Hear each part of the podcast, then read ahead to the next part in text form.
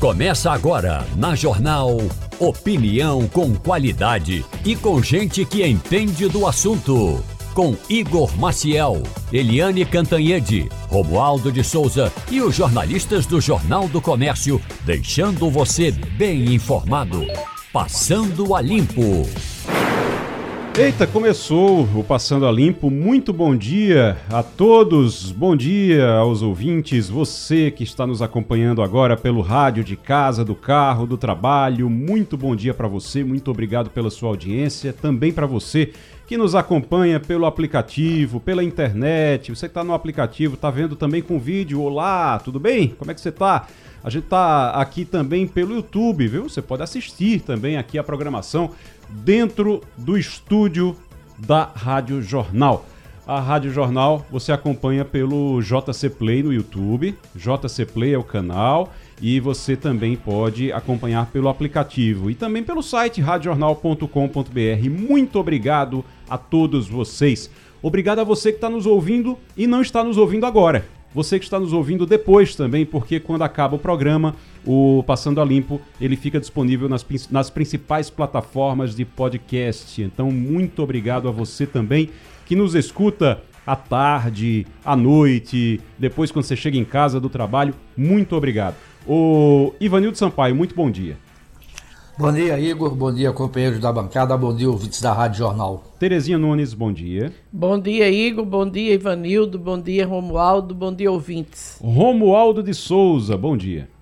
Muito bom dia. Bom dia para você e ao nosso ouvinte. Bom dia, meu amigo, minha amiga. Você que estava juntando dinheiro hoje para pagar o ônibus. É que daqui, agora no dia 10 de é, dezembro, vai ter a posse do presidente Javier Milei lá em Buenos Aires. Se Lula for, ele vai como presidente. Mas o ex-presidente Jair Bolsonaro já tem em mãos a passagem dele e de dois assessores. Mais que isso, ida, volta e estada em um hotel. Tudo por conta de você, meu amigo contribuinte. Exatamente, porque ele recebe dinheiro ainda dos cofres públicos, não é isso, Romualdo? Todos os ex-presidentes têm direito, mas até agora só Bolsonaro, dos ex-presidentes, confirmou presença na posse de Milley. Eu tenho alguns assuntos para tratar com vocês aqui, antes da gente falar sobre o Juntos pela Segurança, que daqui a pouquinho Rafael Guerra, colunista do Jornal do Comércio, especialista em segurança pública, que já está indo para o local onde vai ser anunciado o Juntos pela Segurança, o programa Juntos pela Segurança do Governo do Estado ele já está a caminho, daqui a pouquinho ele conversa com a gente, mas antes disso eu queria tratar de alguns assuntos com vocês aqui. Primeiro, o Romualdo, Lula Sim. deve indicar Flávio Dino para o Supremo Tribunal Federal, isso está praticamente confirmado. Ele inclusive chamou Flávio Dino agora para uma reunião fora da agenda. É isso? E a expectativa é de que também indique o nome de Paulo Gonet para Procurador-Geral da República. Tem de combinar agora com os russos, ou seja, tem que combinar com o Senado Federal para fazer a sabatina. Mas o importante é, Lula chegou à conclusão de que é, Flávio Dino, que está muito bem apadrinhado lá no Supremo Tribunal Federal, é o nome que ele tem mais próximo daquilo que ele deseja. Agora, o detalhe e o debate importante que o país tem que fazer é: ah, é? Quer dizer que isso é que chamamos de independência dos poderes? Gilmar Mendes e Alexandre de Moraes são os padrinhos mais é, ferrenhos de Flávio Dino. Na prática, Lula indicou, ou se indicar o Flávio Dino, tem um quê de apadrinhamento de ministros do STF. E aí tem gente que ainda acredita na independência dos poderes. Tem uma coisa que a gente precisa observar bem. Talvez Flávio Dino tenha que passar o resto da vida agradecendo ao Senado por ter feito aquela afronta ao Supremo Tribunal Federal, por ter brigado com pelo o Senado ter brigado com o Supremo Tribunal Federal e principalmente a Jacques Wagner, que Jacques Wagner, e aí eu não sei, o resultado foi vai ser esse mas eu não sei se foi alguma coisa calculada pelo PT e por Jacques Wagner. Mas a partir do momento que Jacques Wagner criou uma briga por ter votado a favor é, criou, a, a, favor das limitações ao Supremo Tribunal Federal, criou uma briga do, governo, do Supremo Tribunal Federal com o governo, porque os ministros do STF ficaram muito irritados com o governo, Lula foi obrigado a agradar os ministros do STF. Quem era o candidato favorito dos ministros do STF? Flávio Dino. Então, será que agora a gente está descobrindo ô Terezinha, a gente está descobrindo que Jacques Wagner tinha algum propósito quando votou para prejudicar o Supremo Tribunal Federal, para criar essa confusão com o Supremo Tribunal Federal? Claro, né? Claro que foi muito combinado isso, né? Ficou, eu desde o início eu vi que tinha alguma coisa combinada, porque Jacques Wagner, ele tudo bem, ele tem uma certa independência, mas ele jamais votaria como votou, limitando os poderes do Supremo, se não fosse com algum objetivo. E o presidente Lula depois foi conversar com os ministros, dizer que não sabia. Lula nunca sabe de nada, não é verdade? Hum. Mas, enfim, claro que ficou é, estabelecido que Jacques Wagner fez um gesto com o Senado e contra o Supremo, exatamente para dar no que deu. Né? Indica Flávio Dino. Flávio Dino vai ter algumas dificuldades no Congresso, mas o poder do governo é muito grande. Os ministros do Supremo também têm poder individual sobre os parlamentares para ligar para cada um e pedir o voto. A gente sabe que eu que já fui parlamentar sei o poder que tem esses tribunais. Uhum. Então vai vai simplesmente conseguir passar o nome de Dino e tá feito o que Lula queria. É, o, o Ivanildo, eu tô com medo do Jacques Wagner agora, porque isso é coisa de sociopata. Que cálculo, viu? Ele calculou uma coisa ali, ele foi. Disse, não, eu vou, vou criar um problema do STF com o governo, e aí o governo vai ser obrigado a agradar o STF. Como? Colocando Flávio Dino, que era tudo que Jacques Wagner e o PT queriam desde o início. Veja bem, Terezinha Nunes avaliou muito bem. É, os conchavos que existem nessas nomeações são comuns. O público é que não sabe, não é? Isso evidentemente que foi negociado, tudo isso foi negociado e Lula sabia de tudo, que eu também concordo com Terezinha. Lula diz que não sabe de nada, mas sabe de tudo. Ele é muito sabido, é uma raposa política, está no seu terceiro mandato como presidente da República e não é nenhuma criança. Ninguém chega a, três mandatos como presidente da República sendo besta, né? Isso aí é uma coisa que você não tem como. É, não, não tem como. O, o Romualdo, Sendo Flávio Dino, eu não sei se eu fico feliz ou, ou, ou preocupado. Preocupado porque ele vai para o STF ou feliz porque vão colocar alguém no, no Ministério da Justiça que pode realmente cuidar do Ministério da Justiça ao invés de ficar só aparecendo em rede social, Romualdo? É, há um, um, um, um diálogo dentro do PT porque Flávio Dino é do PSB de bola, né? Uhum. Ele é senador da República. Primeiro vai ter de sair do sair do Ministério da Justiça, tem que voltar ao Senado, tem que renunciar ao mandato de senador da República e tem de se desfiliar do PSB. E aí, esse, essa é a parte da burocracia. Aí a briga interna agora no PT. E quem é que o PT vai querer colocar no Ministério da Justiça? Há um debate, e que Lula tem é, dito que concorda com esse debate, ou que concorda fazer o debate, que é dividir o Ministério da Justiça.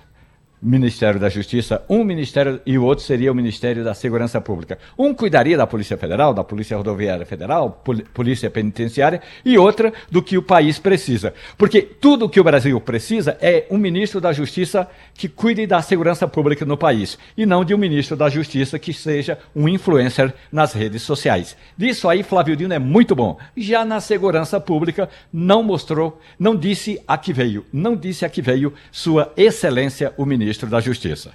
É, e aí ele fica lá no Supremo Tribunal Federal, vamos ver como é que, já que o, os colegas, todo mundo quer ele lá, os outros ministros, então ele se entende com os, os outros ministros por lá. O, vamos aguardar então, essa, esse anúncio deve acontecer ainda hoje, deve indicar o Flávio Dino para o STF e o Paulo Gonet para a Procuradoria-Geral da República. Os dois nomes são os favoritos de Gilmar Mendes, né, Romaldo? Gilmar Mendes é aquele ministro que ajudou a derrotar a Lava Jato, que ajudou a tirar Lula da cadeia e que agora ajuda a indicar, a nomear o futuro colega e o futuro procurador-geral da República. É o homem forte que Lula é, confia é, cegamente ali entre os dez ministros do Supremo Tribunal Federal. Gilmar Mendes é muito forte, minha gente. Uhum.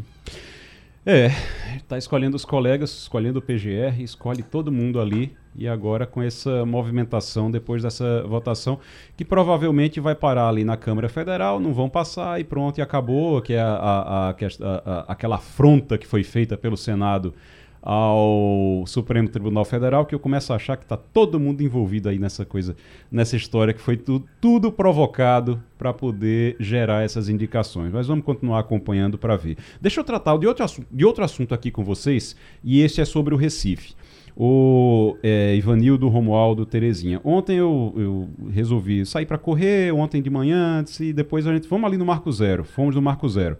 Uma coisa que me chamou a atenção, vocês já devem ter feito muito isso também. Senta ali, eu vou ali na Praça do Arsenal, gosto muito de sentar para tomar um maltado ali. E aí fui com minha esposa, lá fomos tomar um maltado. Sentei bem em frente ao Centro de Informações Turísticas, uh, é, que é um, uma casa que tem ali com uma portinha de vidro, e o Centro de Informações Turísticas. Nos, eu, eu, passei pelo menos uns 30, 40 minutos sentado por ali, observando o movimento. Tinha muito turista. Muito, muito turista na praça a praça do Arsenal ali, cheia de turista, o pessoal circulando pelo Marco Zero todo. Eu não sei se tinha navio, não sei dizer se tinha algum navio tinha desembarcado, que a gente está nessa temporada de desembarque de navios ali. Não sei se o pessoal tinha desembarcado de navio, mas tinha muito turista por ali, ou se era de alguma outra excursão, de alguma outra coisa. Nesse período que eu passei ali tomando um maltado, eu acho que pelo menos umas cinco, uns cinco ou seis turistas, você via realmente que era turista, que eles estavam realmente perdidos batendo na porta do Centro de Informações Turísticas. E o centro fechado. E aí você eh, ficava lá batendo, batendo, batendo e esperando para ver se vinha alguém atender. Aí vinha alguém atender, abria, estava trancada a porta, destrancava a porta, botava a cara pro lado de fora e dizia o que é. Aí o turista ia lá e o turista ia lá e dizia assim, não, porque eu quero um mapa. Eu escutei especificamente que eu estava bem em frente mesmo. E aí ele disse: Não, eu quero um, queria um mapa daqui. Vocês têm um mapa? Ela vai, entrega um mapa a ele, fecha a porta, tranca a porta de novo. Então, assim, eu não consigo entender, eu não consigo entender como é que o Recife recebe turistas dessa forma. E aí, ali o centro, eu até observei, é da prefeitura do Recife. E aí você tem. Aí você diz, ah, é, é, por causa da insegurança. Tinha um carro da polícia, tinha um carro da, da guarda municipal na frente, bem na frente, com três guardas municipais, ou três ou quatro guardas municipais. E na, um pouco mais adiante, na Rua do Bom Jesus mesmo, tinha um carro da polícia, um carro da polícia militar, também com três ou quatro policiais. Então, questão não é segurança. Questão, o problema não é segurança. Não sei se tem um horário específico para funcionar, mas eu acho que centro de informações turísticas tem que funcionar quando os turistas estão lá. Então é isso, é, isso é uma coisa que é difícil também de entender. Eu não consegui entender, eu fui para casa ontem sem entender o que era que estava acontecendo, porque não foi só um, foram vários. E o pessoal ia, batia na porta, pedia mapa, pedia informação, a, a, a moça ia, abria, atendia todo mundo da porta mesmo, da porta, nem, os turistas nem entravam, atendia da porta, depois trancava a porta de novo. E aí eu quis saber, como é que isso... E, e outra coisa que, que eu comecei a observar também, e na hora eu estava observando lá, é que nesse período da manhã o passo do frevo não funciona. Então também aí você tem o passo do frevo, estava fechado o prédio. E aí você tem o passo do frevo, que deveria estar aberto para é, receber essas pessoas também, estava ali fechado. Então acho que falta um pouquinho de, de sincronismo da, dos órgãos de, de turismo aqui desse, dessa cidade com o momento em que os turistas estão na cidade. Eu acho que isso é importante. Não sei, eu sou leigo, talvez eu esteja errado. Eu não sei se eu estou errado, mas eu, eu, acho que quando os serviços de turismo eles têm que funcionar quando o turista está na cidade. O turista ele não tem, ele não vem em horário comercial, ele não marca, até porque ele está de férias. Então ele não marca horário comercial para poder vir. Ele não. Então assim, eu acho que não sei, eu sou leigo, talvez eu esteja muito errado em relação a isso. Mas eu acho que o serviço para turista tem que funcionar quando o turista está aqui, não é assim, não, Ivanildo? Deveria ser, né? O serviço de turista funciona 24 horas em todos os países adiantados do mundo. Eu digo isso com experiência de quem já viajou por mais de 30 países. Não é? Eu já desci de, de, de navio na Escandinávia e na. Oi? Cortou a, a ligação. O, o, pronto, o, Folhetos, bilíngue, trilingue, com gente que informa, com gente que procura saber qual é a sua dificuldade, se você quer passear ou não. Tudo isso existe nos países que levam o turismo a sério. Por isso que, em alguns países, a maior receita da, do governo é o turismo, a atividade turística. É, eu estava observando Agora, e não aí... se entende como é que no Recife, uhum. dentro do bairro do Recife, onde atracam navios, né? Atracam navios e vem, tem lá pontos de atração, como por exemplo a primeira sinagoga das Américas, Isso. que todo mundo quer ver. Exatamente. Não tem ninguém que oriente. É, precisa ter, tá cortando um pouquinho a, a conexão com o Ivanildo.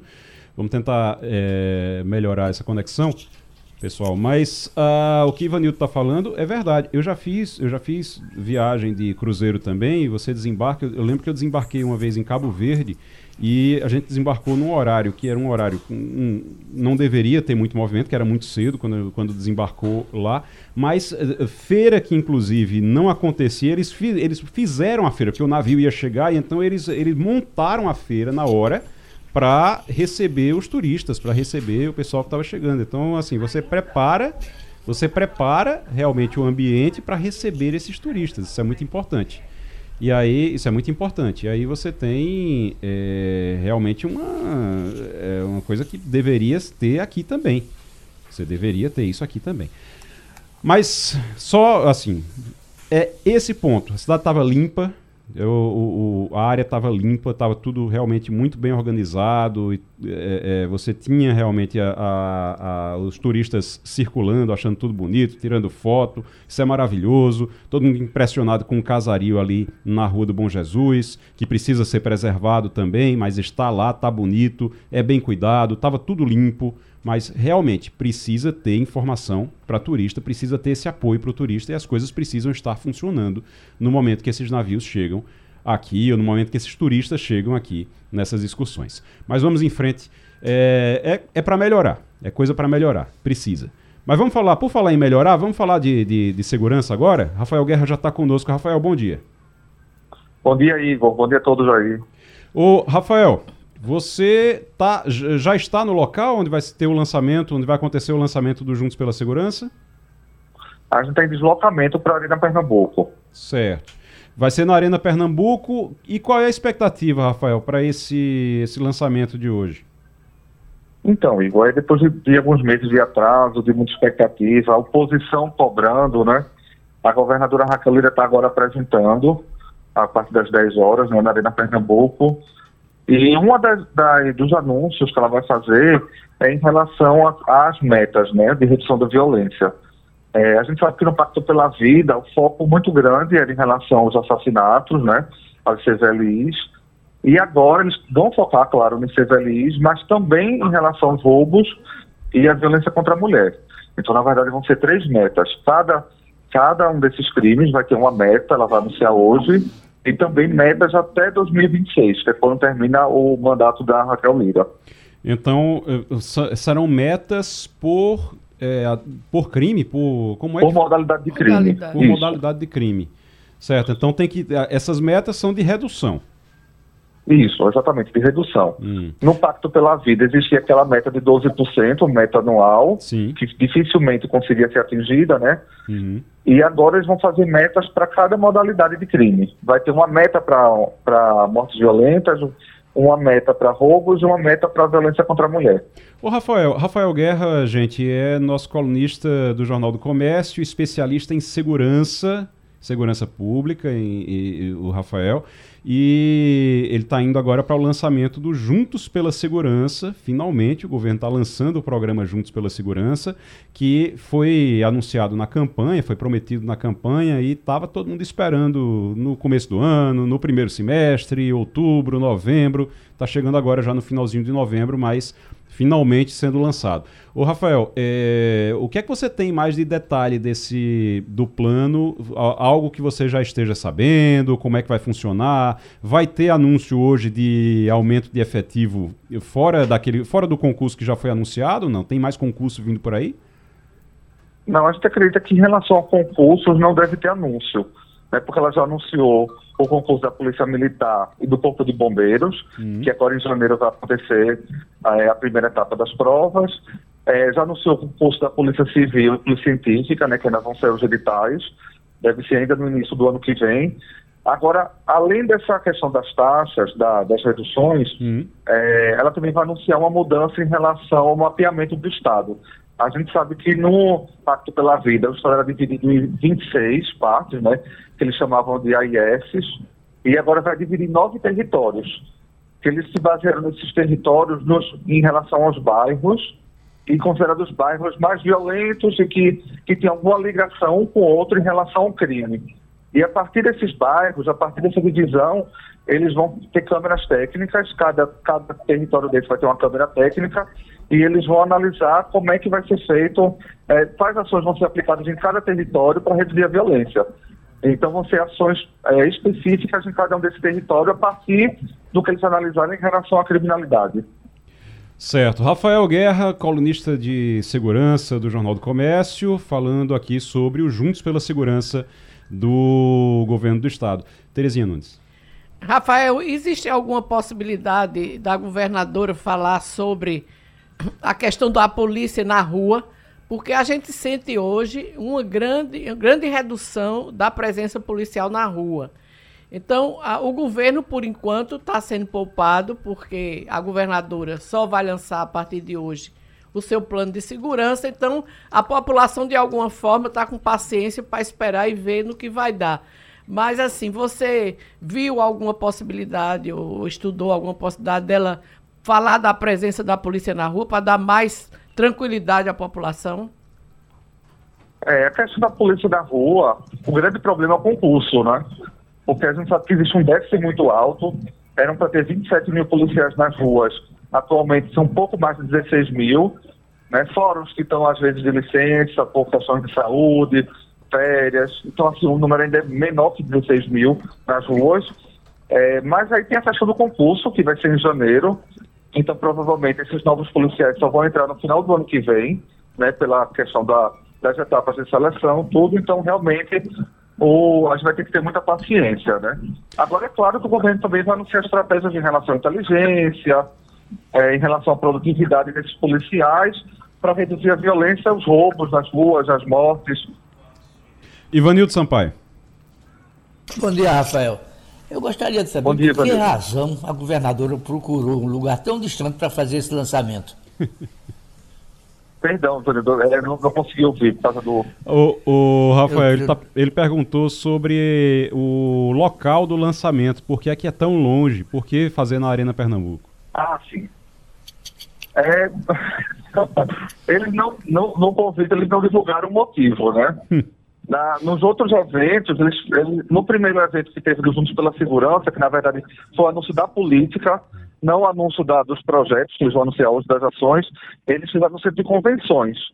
Mas agora decidiram fazer na Arena, que na verdade o centro de convenções é, é, tá, é uma concessão né, atualmente, e eles estão fazendo na Arena, provavelmente porque é um, é um, é um espaço do próprio governo, né, que o governo pode ocupar.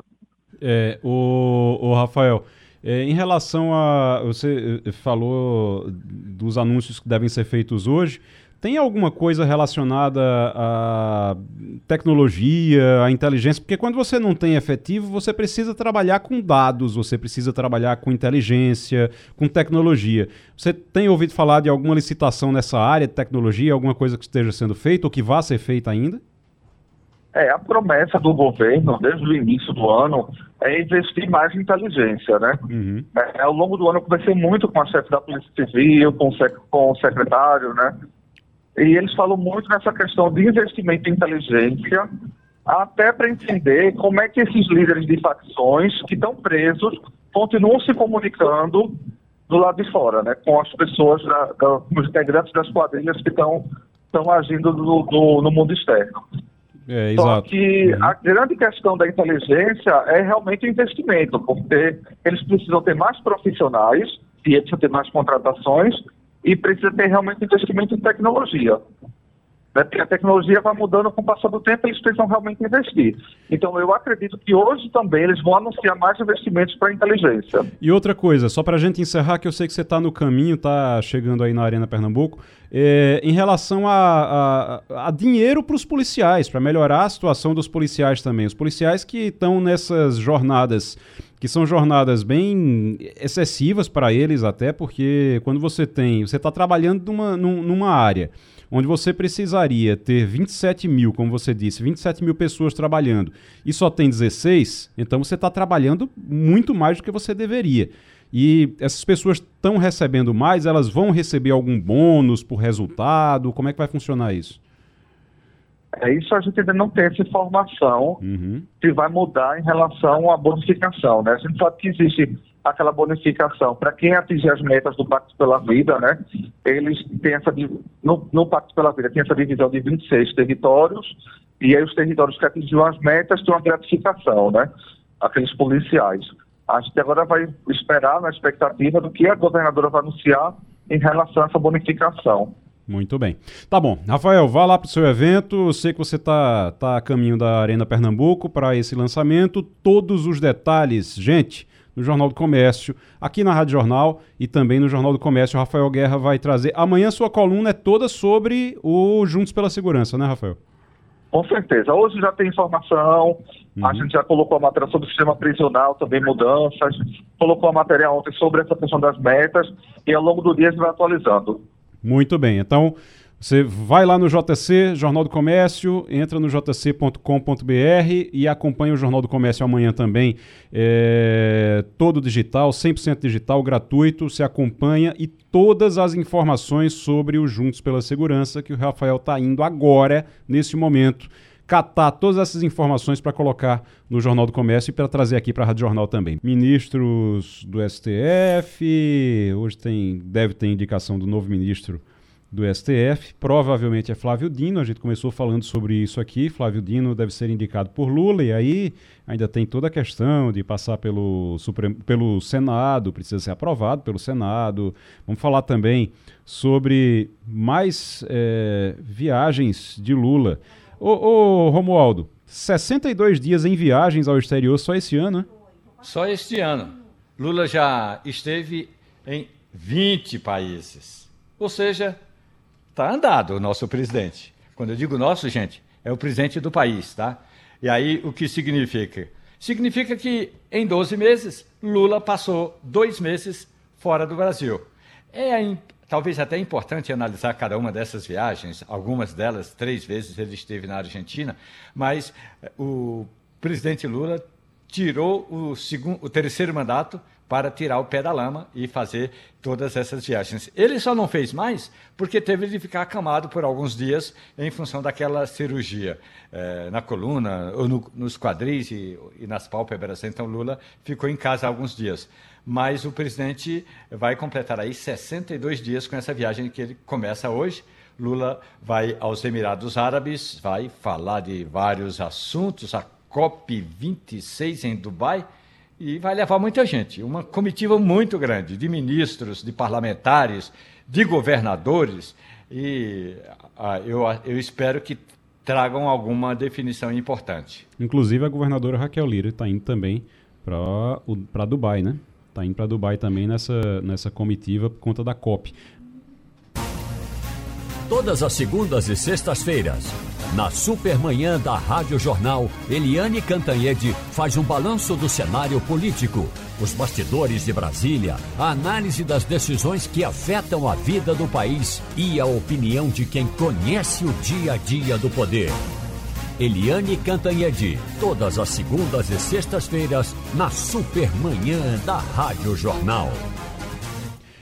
Eliane Cantanhede, estávamos falando agora aqui sobre as viagens de Lula. Nessa, nesse, essa ida agora para os Emirados Árabes, ele vai, inclusive, encontrar com um ditador, aquele ditador da Arábia Saudita, aquele que, que manda matar gente, né, Eliane? Bom dia. Bom dia, bom dia, Igor, colegas, ouvintes. Realmente, né, depois de dois meses de molho, é, depois de operar o, o quadril e a, as pálpebras, o presidente Lula retoma aí a agenda de viagens internacionais. E a primeira viagem dele, exatamente, a primeira é exatamente para Riad, capital da Arábia Saudita, onde ele vai se encontrar com um dos grandes ditadores sanguinários do mundo, que é o Mohammed bin Salman. Esse bin Salman é capaz de mandar matar um jornalista, né, esquartejar o corpo dentro de uma embaixada saudita no exterior. Ou seja, um homem sem limites. E, além disso, tem um outro aspecto. O outro aspecto é que a Arábia Saudita é uma grande produtora de petróleo, né, estimada ali, é o segundo maior reservatório de petróleo no mundo. E o Lula vai lá exatamente para discutir petróleo às vésperas da COP. E, e às vésperas da COP, ou seja, ele vai discutir é, energia ultrapassada, energia fóssil, né, é, com o Bin Salman, enquanto uh, o mundo todo está voltado e a COP será obviamente voltada para energia limpa. Não entendi essa agenda não, mas enfim, o Lula vai parar em quatro lugares, é, inclusive na Alemanha, né, por uma questão de reabastecimento da aeronave, e é, vai ter uh, encontros bilaterais. Mas o forte mesmo dessa viagem é, o mais importante para o Brasil, para o protagonismo do Lula, vai ser exatamente a COP. Na verdade, eu escrevi que era a COP 26, mas é a COP 28, Isso. e o mundo já se preparando, e o Brasil se preparando para a COP, que vai ser no Brasil, é, em Belém, a COP 30. É, a COP 30 vai ser em Belém, a COP 28 agora em Dubai. Inclusive, a comitiva tem governadores, a governadora Raquel Lira vai também, foi convidada, vai participar dessa, dessa viagem. Acho que viaja, acredito que ela viaja amanhã, viaja de hoje para amanhã, né? A governadora vai fazer o anúncio hoje aqui do Juntos pela Segurança e depois viaja ainda de hoje para amanhã, ela viaja é, também para participar dessa agenda em Dubai. O Eliane, estamos aqui com Romualdo de Souza, Terezinha Nunes e Ivanildo Sampaio. Vou começar por Terezinha Nunes. Bom dia, Eliane. É, Eliane, a gente tem ideia do que Lula vai mostrar de avanço no meio ambiente do Brasil depois que assumiu o poder, porque internacionalmente aquela questão do, do, por exemplo, que ele não tem nada a ver, mas enfim, é a questão do, dos incêndios na Amazônia, né, que chegaram, a fumaça é, chegou até ao, ao sudeste, não é? E ele deve ser cobrado por isso, ou pelo menos é, prestar uma, uma satisfação à comunidade internacional sobre o que aconteceu na Amazônia. Mas também não existe notícia de avanço grande em relação à redução é, do desmatamento amazônico. A gente tem ideia aí do que ele vai mostrar, já que o Brasil se candidata a ser uma, uma das nações que mais se preocupa com o meio ambiente? Oi, Terezinha, bom dia. O presidente Lula tem um trunfo para mostrar, desculpem, nessa questão do desmatamento. O trunfo é que o desmatamento da Amazônia caiu 42% eh, de 2022 para 2023. Eh, Essa é uma realidade. É, agora, o problema é que o problema é que o desmatamento caiu, caiu 42%, que é uma marca muito forte, mas a gente está tendo El Ninho, uma seca histórica e vento, e isso é, cria picos de incêndio. Desmatamento, ele pode ser ilegal, criminoso, né, uh, ou não. E o pico de incêndio, ele geralmente não é criminoso, mas é sempre também com uma ajudinha uh, da mão humana, né? Você joga um fósforo ou um cigarro numa área super seca, aquilo vira um pico de incêndio. Enfim, uh, o Lula vai mostrar o copo cheio, vai tentar explicar o copo meio vazio, mas ele vai apresentar uma nova meta ainda mais ambiciosa de contenção dos gases, né, na meta de contenção dos gases de efeito estufa. Além disso, Lula vai insistir na responsabilidade dos países ricos para financiar a proteção de florestas nos países que têm muita floresta, muita diversidade, mas não têm recursos para mantê-las. Então, Lula vai anunciar isso e também vai fazer um anúncio é, que é, até foi uma fonte de Pernambuco que me passou. A ministra Luciana Santos, que foi prefeita de Olinda, é ministra de Ciência e Tecnologia. Eu conversei com ela na sexta-feira e ela me disse que o Brasil vai anunciar 20 bilhões é, para o meio ambiente.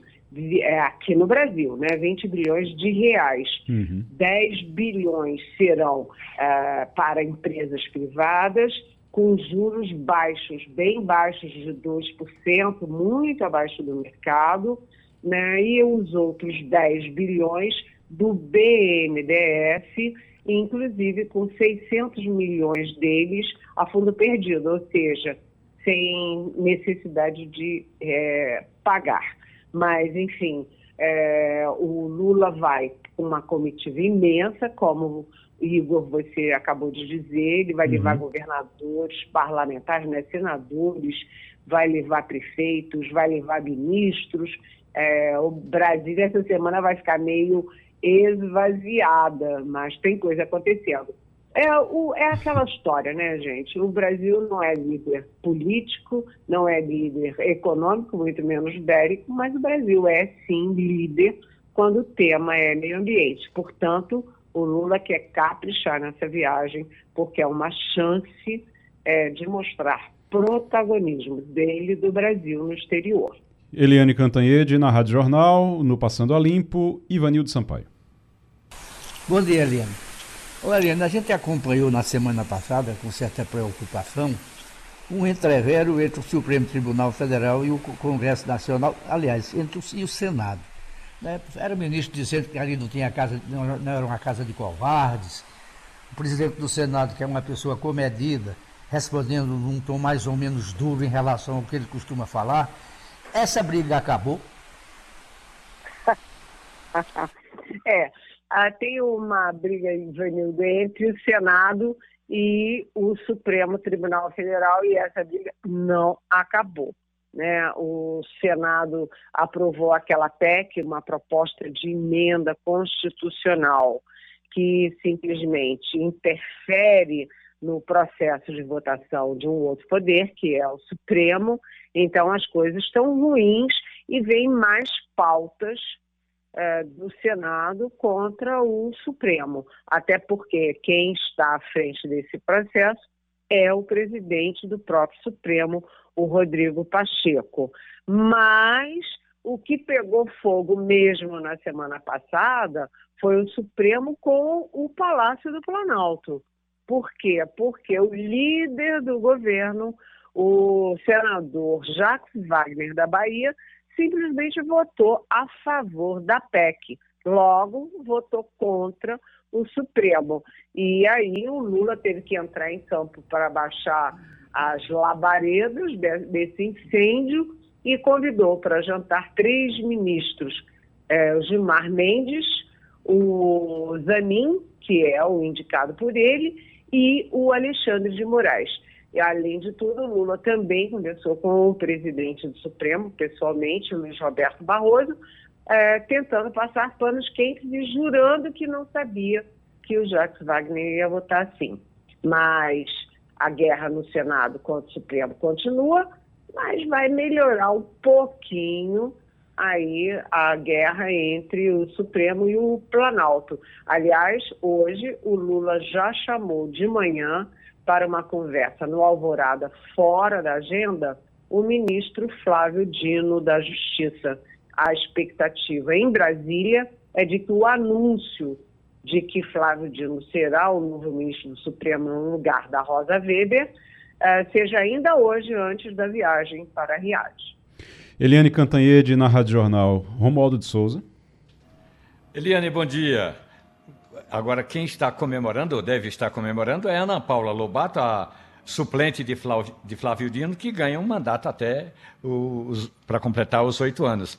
Mas me diz uma coisa: esse encontro do chanceler brasileiro com a futura ministra das Relações Exteriores, Diana Mondino, ela trouxe em mãos, Eliane, uma carta muito bem escrita pelo presidente eleito da Argentina, Javier Milei. Claro que Milei não ia pedir desculpas, mas pediu condescendência de Lula. E agora? Lula vai a Buenos Aires e Bolsonaro já até comprou as passagens, não é, Eliane? Pois é, olha, é, é aquela história que eu vinha falando aqui na nossa rádio jornal, né? É, que você tem a persona candidato e a persona presidente. Você tem o tom do, do palanque da campanha e você tem o discurso oficial do presidente, dos governos. É isso que aconteceu. Né? Ah, sem estar na agenda, sem nenhum alarde, a futura chanceler da Argentina, Diana Mondino, veio a Brasília no domingo, se encontrou com o nosso chanceler Mauro Vieira e trouxe em mãos uma carta convidando o presidente Lula para ir para a posse do Milei eh, no dia 10 de dezembro. Essa carta, né, a gente lembra que na campanha o Milei chamava o Lula de comunista, de ladrão, que devia estar preso, era uma coisa horrorosa. E agora a carta começa, meu prezado Lula, né, assim, já tão íntimos. E agora o importante é saber que, além desse convite ao Lula para ir à posse, é, se isso terá outras consequências. Primeiro, o Lula irá ou não? Porque o Bolsonaro vai com uma comitiva grande, inclusive com o governador de São Paulo, Tarcísio Gomes de Freitas. Né? E aí, como é que vai ficar a saia justa com o Lula de um lado e o Bolsonaro de outro na posse? A segunda questão é a seguinte: o Milley vai retirar a Argentina do Mercosul? A Milley vai romper com a China, que é a maior, maior parceira comercial da Argentina, do Brasil e da maioria dos países da América Latina? Ou seja, é, o Milley agora vai ajustando, né? Ajustando aquela maluquice toda da campanha, começa a ceder espaço para alguma coisa mais pragmática, que é bom para o Brasil, mas é principalmente bom para a Argentina. Eliane Cantanhede, vamos começar a semana então, porque é uma semana que vai ser bem movimentada, né? Você tá com, como é que tá a agenda desse congresso aí para a gente finalizar aqui?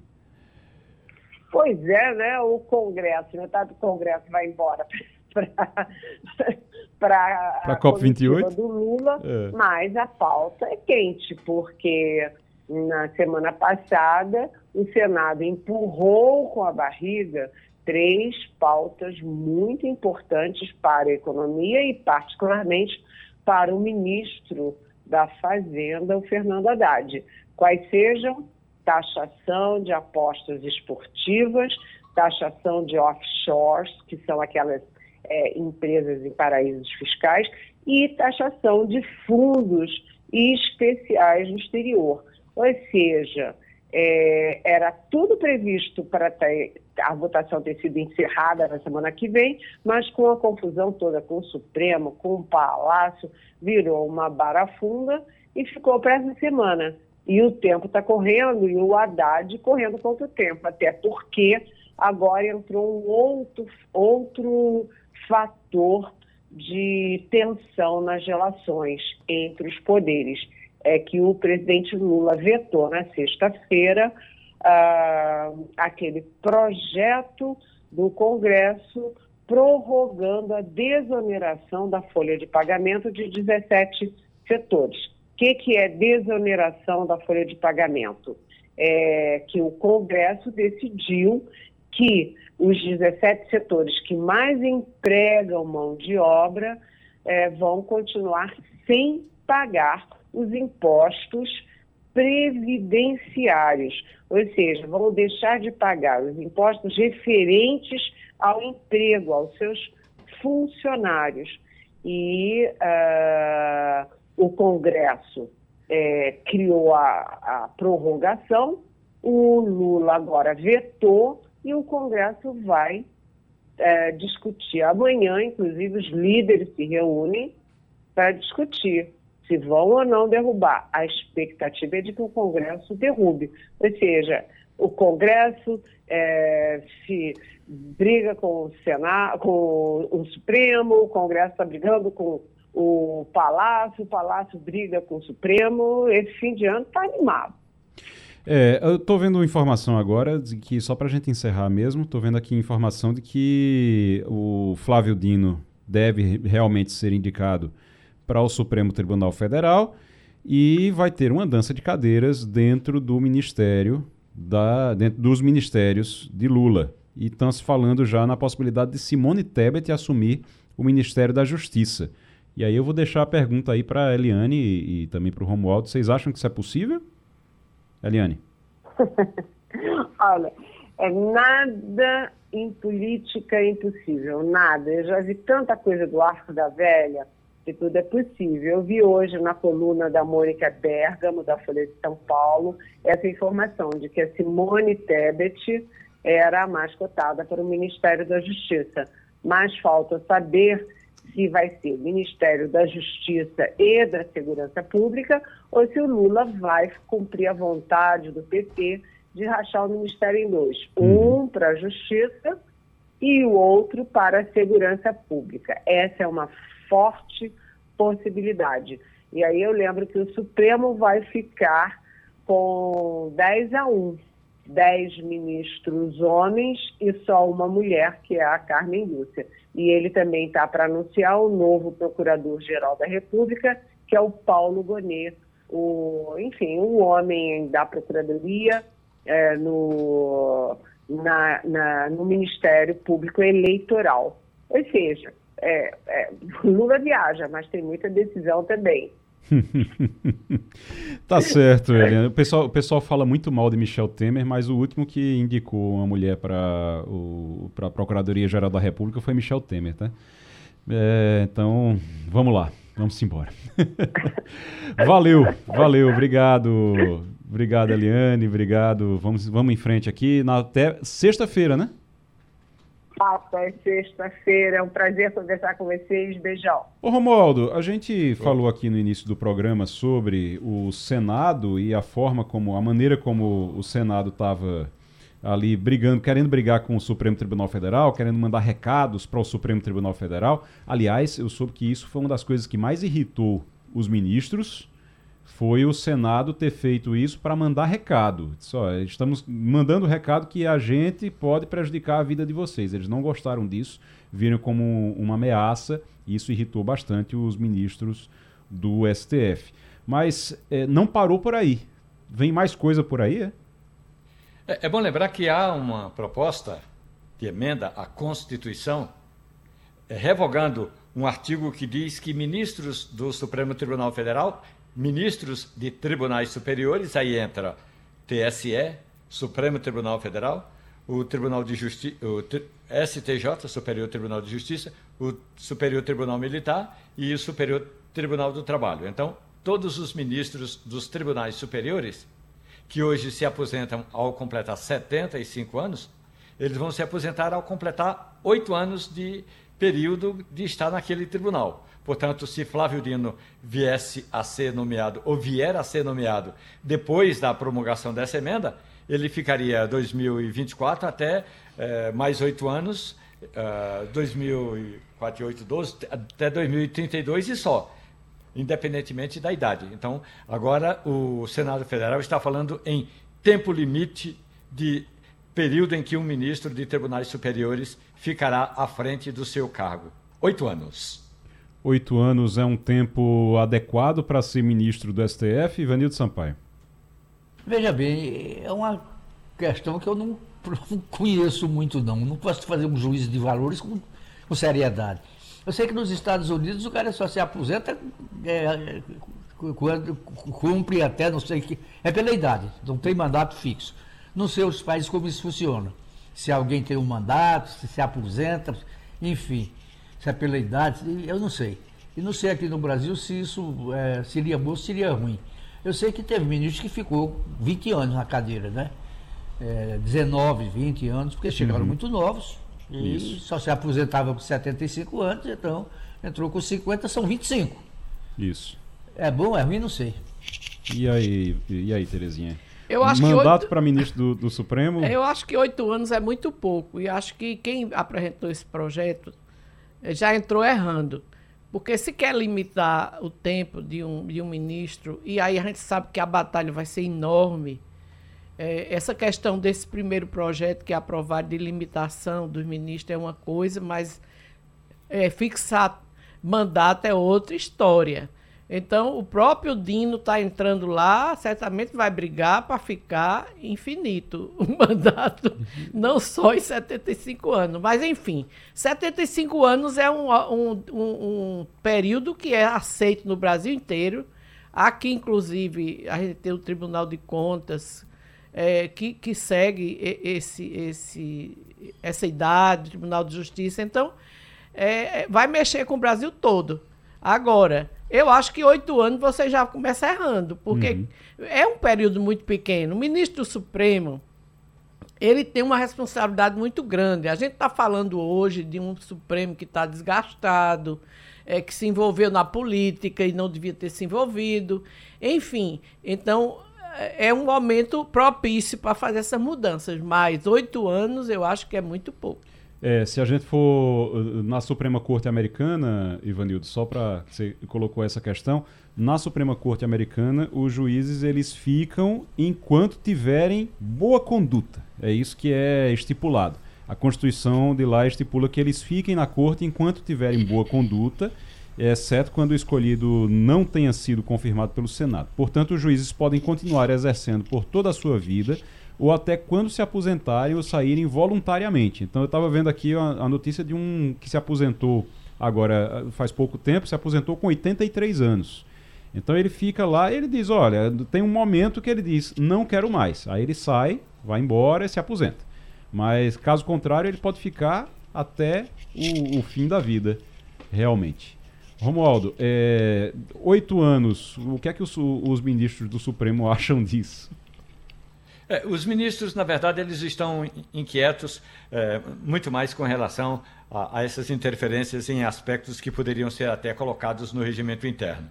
Sobre idade, o, o que os especialistas. Os, o, o, danado de tudo isso, e aí é a minha opinião, é que nem todo mundo que chega ao Supremo Tribunal Federal tem capacidade para ser ministro do Supremo Tribunal Federal. Uhum. Em geral, é um, um bom advogado. Então, isso é importante. Agora, uma coisa é ser um bom advogado, outra coisa é ser um excelente jurista. É ser um, alguém que publica termos e que é, é, é, é livros e teses e que é referência dentro e fora da academia. Na minha avaliação, para mim, o que está o que pega mesmo é quanto ao critério de escolha. Se fosse mais juristas e menos apaniguados ou amigos, seria melhor. Pois é, Romualdo de Souza, Ivanildo Sampaio, Terezinha Nunes, a gente está aqui com a expectativa dessa, desse lançamento agora do Juntos pela Segurança. Eu estava dizendo no início do programa aqui, eu queria falar um pouquinho mais sobre isso com vocês. Eu estava dizendo no início do programa aqui que esse, esse plano de segurança, o Juntos pela Segurança, ele precisa de cara, logo, eu estou vendo aqui a, a, notícia do Rafael Guerra, falando sobre as metas, aquela, aquilo que ele falou aqui no início do programa, que vai ter várias metas, serão é, pelo menos três metas de redução de violência até 2026. Está detalhado no Jornal do Comércio, que você pode acompanhar. O Jornal do Comércio é aberto e gratuito, você pode acompanhar é, todos os detalhes, inclusive desse plano de segurança que está sendo lançado agora, do Juntos pela Segurança, pelo JC, jc.com.br. É, informação, todo o detalhe da informação que o Rafael trouxe aqui, olha, o Estado será dividido em nove territórios. Esses nove territórios terão metas de segurança, três metas de segurança. Haverá uma proximidade maior do trabalho da polícia com os municípios.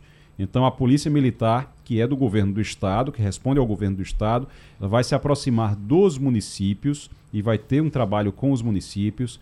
Haverá novas viaturas e também concursos que já foram anunciados, mas novas viaturas também serão anunciadas e todos esses detalhes estão com, no, na coluna de segurança do Rafael Guerra, que trabalha no Jornal do Comércio, trazendo essas informações para a gente. Mas eu queria. Eu comecei o programa dizendo aqui, dizendo até ao Ciro Bezerra aqui na, na, na passagem do programa, dizendo que o principal, o principal desse plano de segurança, o que é imediato, é claro, a gente precisa ter paciência, gente. Não vai resolver, não é porque anunciou hoje que vai resolver amanhã, tá certo?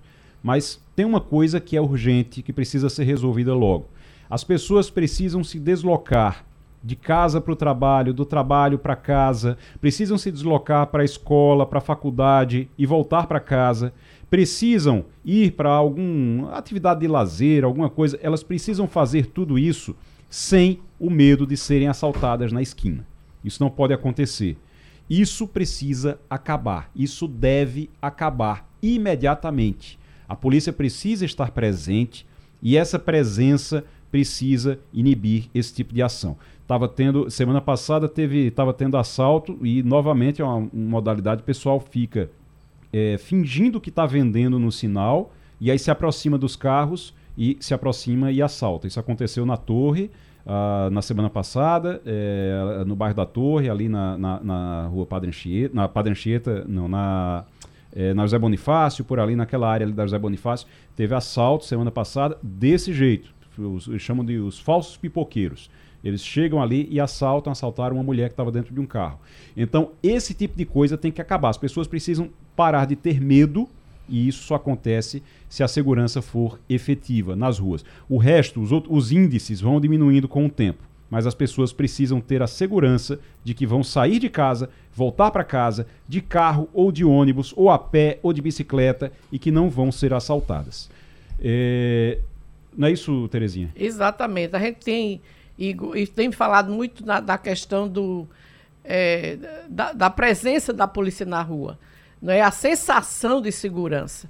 A gente fala muito de sensação térmica, né? Mas existe a sensação de segurança. E para haver sensação de segurança, só a redução da, do, da, das mortes não é suficiente. É preciso a, a, a pessoa saber que sai de casa, vai encontrar a polícia na rua, vai ver um policial, vai ver um carro da polícia, porque sabe que ali o ladrão vai, vai estar longe. Pronto, eu, eu um exemplo é, é, exatamente isso disso que Terezinha está falando. É, eu senti ontem, como eu disse aqui já no programa hoje. Fui para o Marco Zero ontem, fui ali para o centro da cidade, dei uma circulada. Eu fui correr ontem de manhã e aí acabei que acabei indo para lá, para o Marco Zero. E ali na Praça do Arsenal, depois, passando, eu me senti extremamente seguro. Por quê?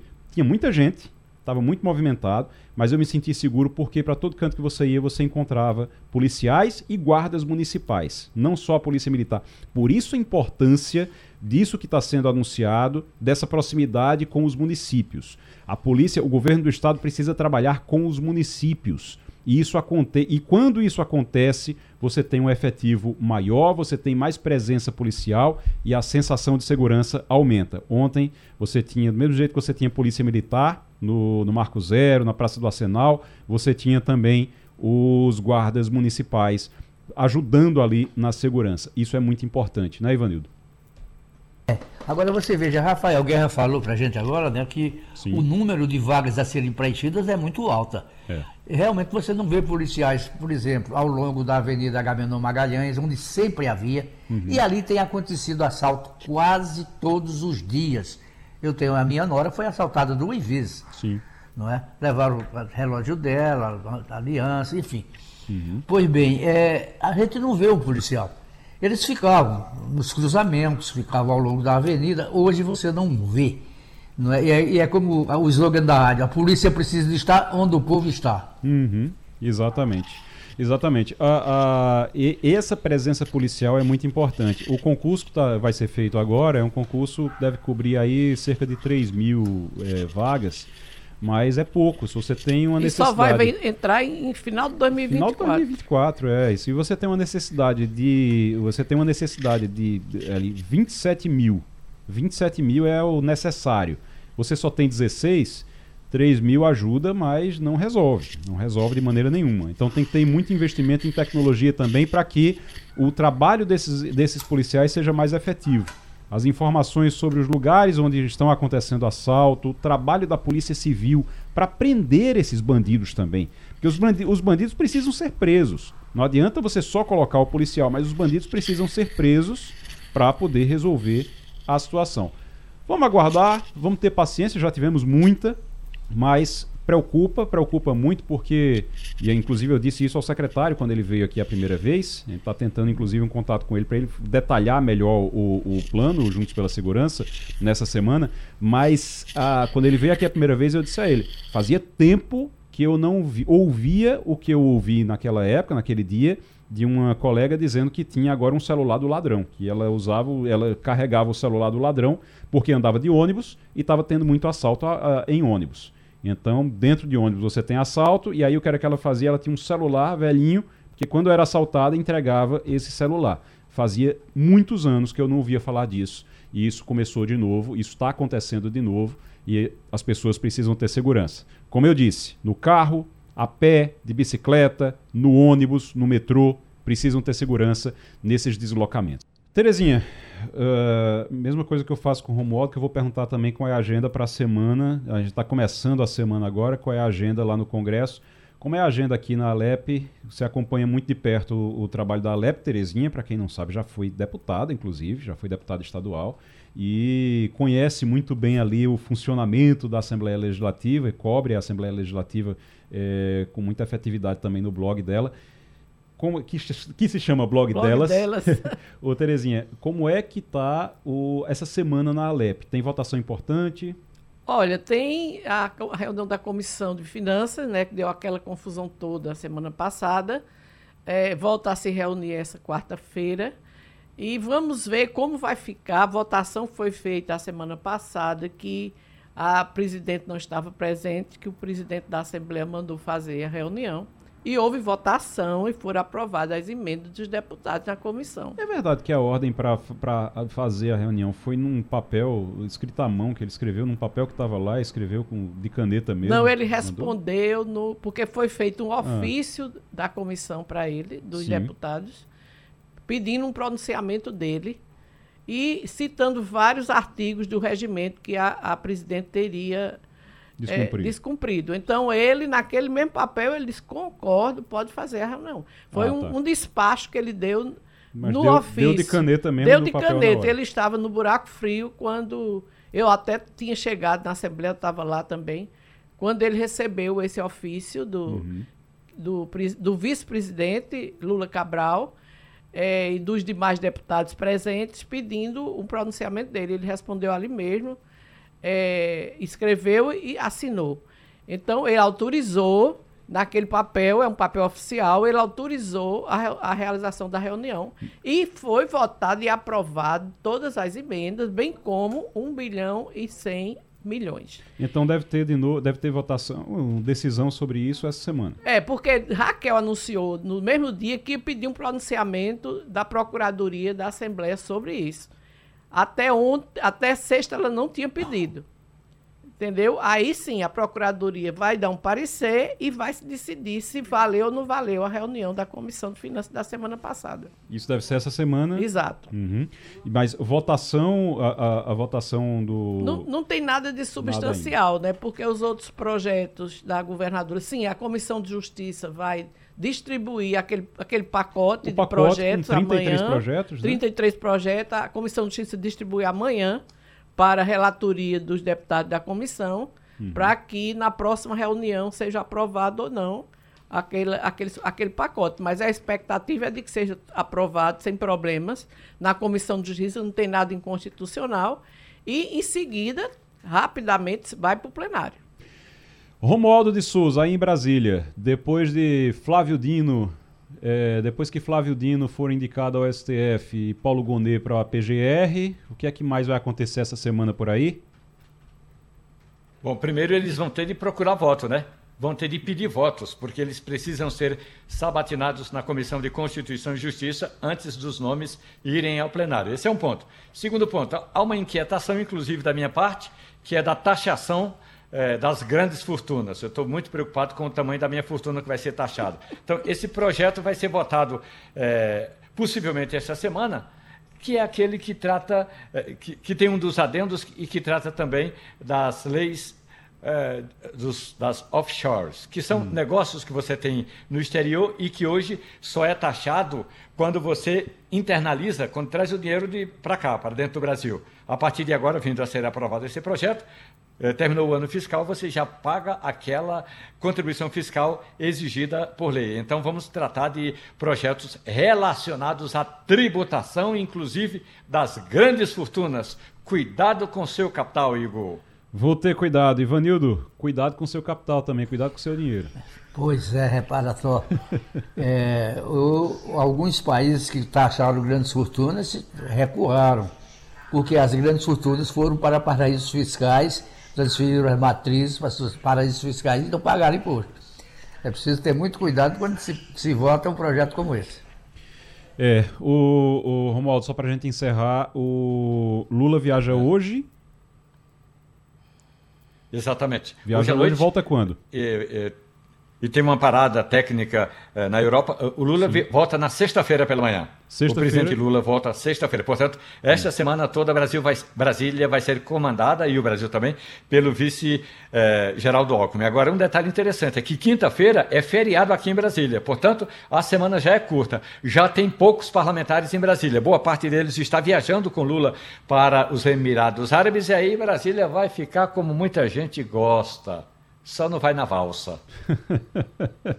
Rapaz, é quinta-feira já é dia 30, né? Já, já acaba o mês. E é o feriado como dos, diz meu pai, dos evangélicos. Como diz meu pai, o BRO, é, quando entra o BRO, ele setembro, outubro, novembro e dezembro. Ele, se entrou o BRO, acabou o ano, não tem mais para onde correr, passa rapidinho. Antes de encerrar, deixa eu só uh, botar uh, uh, nosso colega Chico Carlos está nos ouvindo e mandou aqui, diz que quem fez a propaganda da Casa Zé Araújo foi a Itaiti Propaganda, do Carol Fernandes, grande publicitário. Muito bem, tá certo então.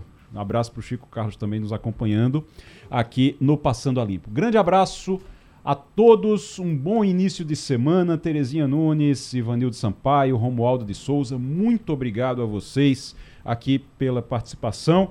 E também muito obrigado a você, meu querido, minha querida, pela audiência. Vamos aguardar. Acompanhe o Jornal do Comércio. No Jornal do Comércio tem todos os detalhes sobre o anúncio do Juntos pela Segurança que está sendo feito nesse momento na Arena Pernambuco. Rafael Guerra está acompanhando e outros assuntos também. E você acompanha tudo aqui na Rádio Jornal. Grande abraço para você, bom início de semana. Até amanhã. A Rádio Jornal apresentou opinião com qualidade e com gente que entende do assunto. Passando a limpo.